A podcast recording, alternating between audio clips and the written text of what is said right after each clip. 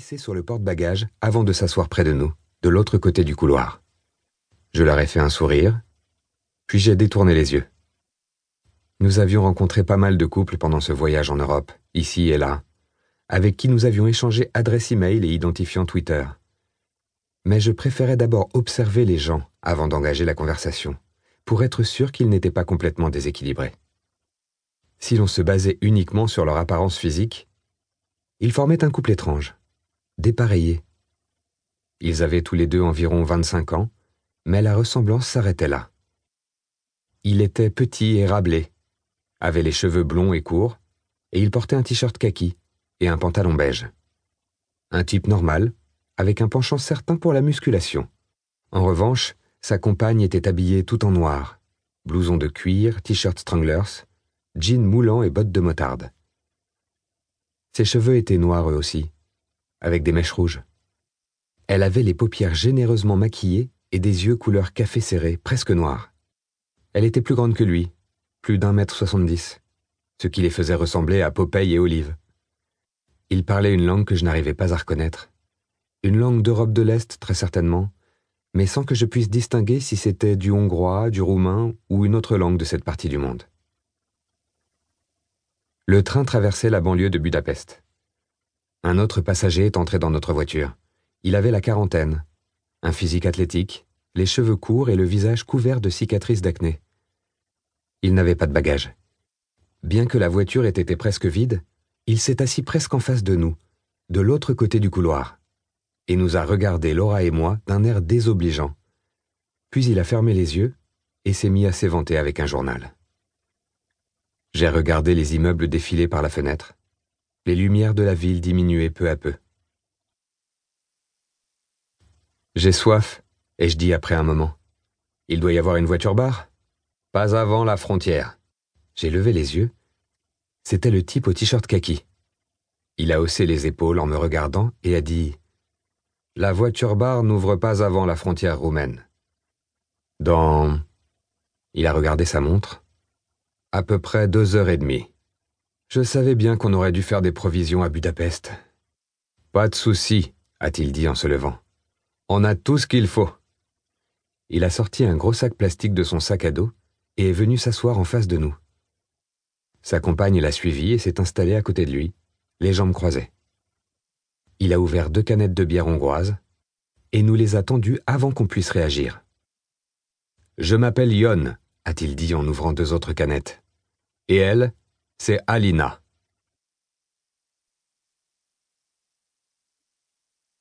Chapitre 2 Les vitres de la voiture étaient d'un noir profond que traversaient seulement de temps en temps des lumières distantes. J'ai regardé mon reflet. Un défaut dans le plastique déformait mon visage comme un masque de film d'horreur. J'ai détourné les yeux et les ai reportés sur nos nouveaux compagnons de voyage. Yon a posé sa main libre sur le genou d'Alina et l'a caressé. Ils étaient donc bien en couple. Qu'est-ce qui vous amène en Roumanie? a-t-il demandé avec un grand sourire. À côté de lui, Alina souriait d'un air poli. Elle semblait s'ennuyer. Laura a répondu la première. On fait un tour d'Europe. Ces dernières semaines, on était à la plage. La classe. Mais on voulait aussi voir l'Europe de l'Est, découvrir le patrimoine historique, tout ça. Yon a hoché la tête. Vous avez fait le bon choix. La Roumanie est magnifique. Bien sûr, il y a pas mal de problèmes. La pauvreté, les gitans, etc. Il a fait un geste comme pour écarter des sujets sans importance. Mais c'est la vraie Europe, beaucoup plus intéressant qu'une plage espagnole. J'ai remarqué qu'Alina semblait agacée par ce discours. Vous êtes roumains tous les deux? Laura a demandé à Alina pour l'intégrer à la conversation. Oui. Laura a attendu, mais Alina n'a rien dit d'autre. Elle est de Sibiu, a dit Yon. C'est là qu'on va, pour rendre visite à sa famille. J'ai hâte de voir si la mère d'Alina est aussi sexy que sa fille. J'ai souri. Tu parles super bien anglais, si je peux me permettre. Pas de problème. En fait, c'est là qu'on s'est rencontrés avec Alina, en cours d'anglais. Il a remonté sa main sur la cuisse de sa compagne, qui a gardé un air impassible. Et où est-ce que vous êtes allés d'autres en Europe? A-t-il demandé, en nous regardant tour à tour Laura et moi. J'ai inspiré profondément. On a commencé par Bruxelles, puis la France, l'Espagne, une semaine à Ibiza, puis l'Italie, Rome et la côte amalfitaine, puis la Grèce, et on est remonté par la Croatie pour arriver en Hongrie. C'était tout.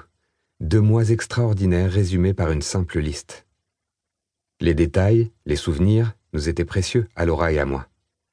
Ce voyage, notre grande excursion, comme nous l'avions baptisé ironiquement, était une expérience importante.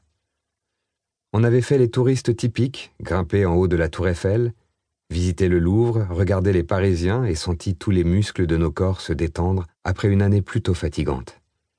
On s'était lâché en Espagne, on avait bu et dansé au festival de Benicassim, écumé les boîtes toute la nuit et dormi toute la journée à Ibiza.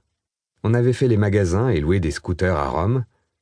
On avait fait l'amour sur une plage d'Amalfi, allongée sous les étoiles, et parlé des enfants qu'on aurait une fois de retour en Angleterre. On avait fait de la plongée au milieu des poissons multicolores sur l'île de Santorin. On s'était tellement pris en photo dans le parc national de Plitvice que j'avais l'impression d'y avoir laissé une partie de nous-mêmes. C'était la vie, la vraie, une époque magique à laquelle on pourrait repenser quand on serait vieux. D'avoir partagé tout ça avec Laura nous avait rapprochés plus que jamais. Le fait de parler à Yon et Alina, de leur décrire rapidement notre voyage, m'a fait penser à mon meilleur ami Jake. Il me manquait. C'était la seule personne, excepté Laura, avec qui je pouvais être entièrement honnête. Dès que j'avais un moment, je lui envoyais de longs emails pour lui narrer ce que Laura et moi avions fait, comme des pages tirées d'un journal intime. En réponse, il me racontait ses propres aventures à Londres, où il tentait toujours de percer en tant que chanteur. J'ai marqué une pause, le temps de me demander ce qu'il convenait de raconter à ces étrangers. Je ne tenais pas nécessairement à leur décrire le sentiment qui nous avait envahis ces derniers jours à Dubrovnik et à Budapest. Une sorte de fatigue, peut-être le mal du pays. Même si on s'amusait comme des fous, on avait commencé à ressentir le besoin de se poser quelque part pendant un moment. On avait les jambes lourdes. Et on avait eu bien du mal à se motiver pour visiter ces deux villes magnifiques.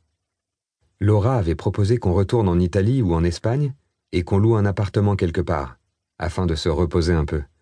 Mais j'avais insisté pour qu'on continue notre grande excursion. On avait un plan. Il fallait s'y tenir. Après la Roumanie, on devait remonter vers le nord. La Russie, l'Allemagne, puis la Scandinavie. La grande excursion devait s'achever le jour de mon 35e anniversaire, à Stockholm. De là, on reprendrait l'avion pour Londres. Pour nous marier. Avoir des enfants. Pas nécessairement dans cet ordre. La meilleure amie de Laura, Erin, était enceinte, et je savais que Laura allait avoir à cœur de l'imiter dès que possible. Ce qui me convenait très bien. Et vous êtes juste tous les deux? a demandé Yon. C'est ça. Vous avez l'air de vous être bien éclatés. C'était indescriptible, pas vrai? Exactement. Alors que je cherchais autre chose à dire, j'ai remarqué Yon qui fronçait les sourcils en regardant Laura d'un air surpris. Je me suis tourné vers elle. Elle semblait mal à l'aise. Désolé si je me mêle de ce qui ne me regarde pas, a dit Yon. On peut retourner à nos places. Non, ce n'est pas vous. Elle s'est penchée en avant, et Yon et moi l'avons imitée. Seule Alina est restée droite sur son siège. Ne vous retournez pas, dit Laura, mais ce type là-bas n'arrête pas de me regarder.